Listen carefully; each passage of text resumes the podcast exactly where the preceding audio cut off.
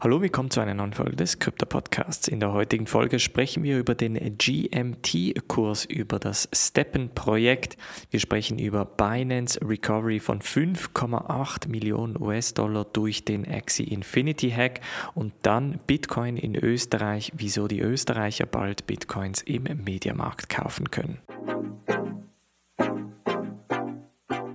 Springen wir in diese erste News Story und zwar geht es um das Move to Earn Krypto-Projekt Steppen, welches auf Solana basiert. Ich habe das bereits für die Mitglieder analysiert letzte Woche. Das heißt, falls du noch nicht Mitglied bist, kannst du die Analyse auf bluealpineresearch.com/mitgliedschaft anschauen.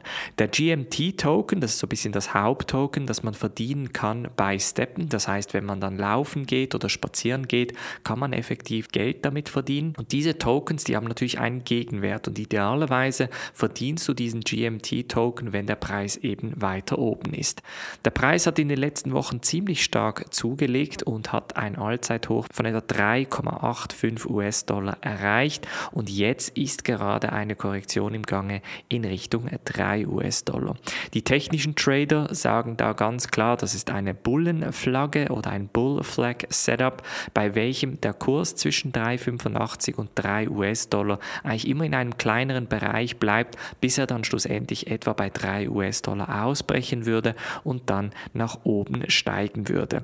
Ob der Preis von GMT auf etwa 5 US-Dollar steigen könnte, das steht natürlich in den Sternen. Die technischen Trader sagen, das ist absolut möglich. Ich finde Steppen unabhängig vom GMT-Kurs absolut ein spannendes Projekt und habe auch gesehen, dass Mitglieder andere Move-to-Earn-Projekte in der Mitgliedschaft bereits diskutieren. Wenn du also da mit mitdiskutieren möchtest, bluealpineresearch.com slash Mitgliedschaft. Dann springen wir zu Binance bzw. zum Axie Infinity Hack, der ja vor ein paar Wochen etwa 600 Millionen US-Dollar gekostet hat. Jetzt ist herausgekommen, dass ein Teil der gehackten Menge, etwa 5,8 Millionen US-Dollar, auf etwa 86 Accounts von Binance verteilt wurden und diese 5,8 Millionen US-Dollar wurden nun gesichert durch Binance, hat Zhangpeng Zhao, der CEO von Binance, gestern getweetet. Jetzt ist das natürlich nur ein Bruchteil der 600 Millionen, aber immerhin und das zeigt einfach, dass wenn diese Hacker versuchen, auf eine zentralisierte Börse zu gehen oder die Gelder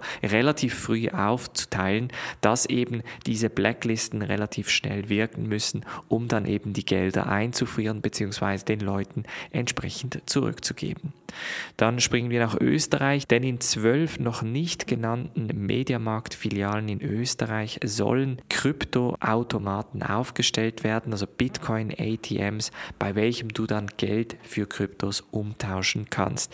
Die Kampagne kommt nicht von Mediamarkt selber, sondern von Curant oder Curant, einer Bitcoin-Automatenfirma aus Österreich, welche es sich zum Ziel gesetzt hat, vor allem Prime Locations in ganz Österreich, aber hauptsächlich auch in Europa mit Bitcoin-Automaten auszustatten. Du hast da die Möglichkeit, Geld in Bitcoin-Automaten reinzugeben und dann kriegst du dann dein Private und Public Key direkt raus, also quasi deine Bitcoins dann auf einem Papier. Man muss da aber auch dazu sagen, dass Bitcoin-Automaten tendenziell eher teuer sind. Das heißt, wenn du an einen Automat gehst, dann machst du das wirklich, um es auszuprobieren oder vielleicht für eine Person, die jetzt nicht groß sich mit Bitcoin-Börsen auseinandersetzen möchte. Denn wie gesagt, man zahlt da, ich würde sagen, etwas zwischen 5 und 10 Prozent auf den normalen Preis drauf. Das heißt, es kann eben unter Umständen ein bisschen teurer sein, im Bitcoin-Automaten Bitcoin rauszulassen. Das war's von der heutigen Folge. Wir hören am Montag wieder. Ich wünsche euch ein ganz schönes Wochenende. Macht's gut und bis dann.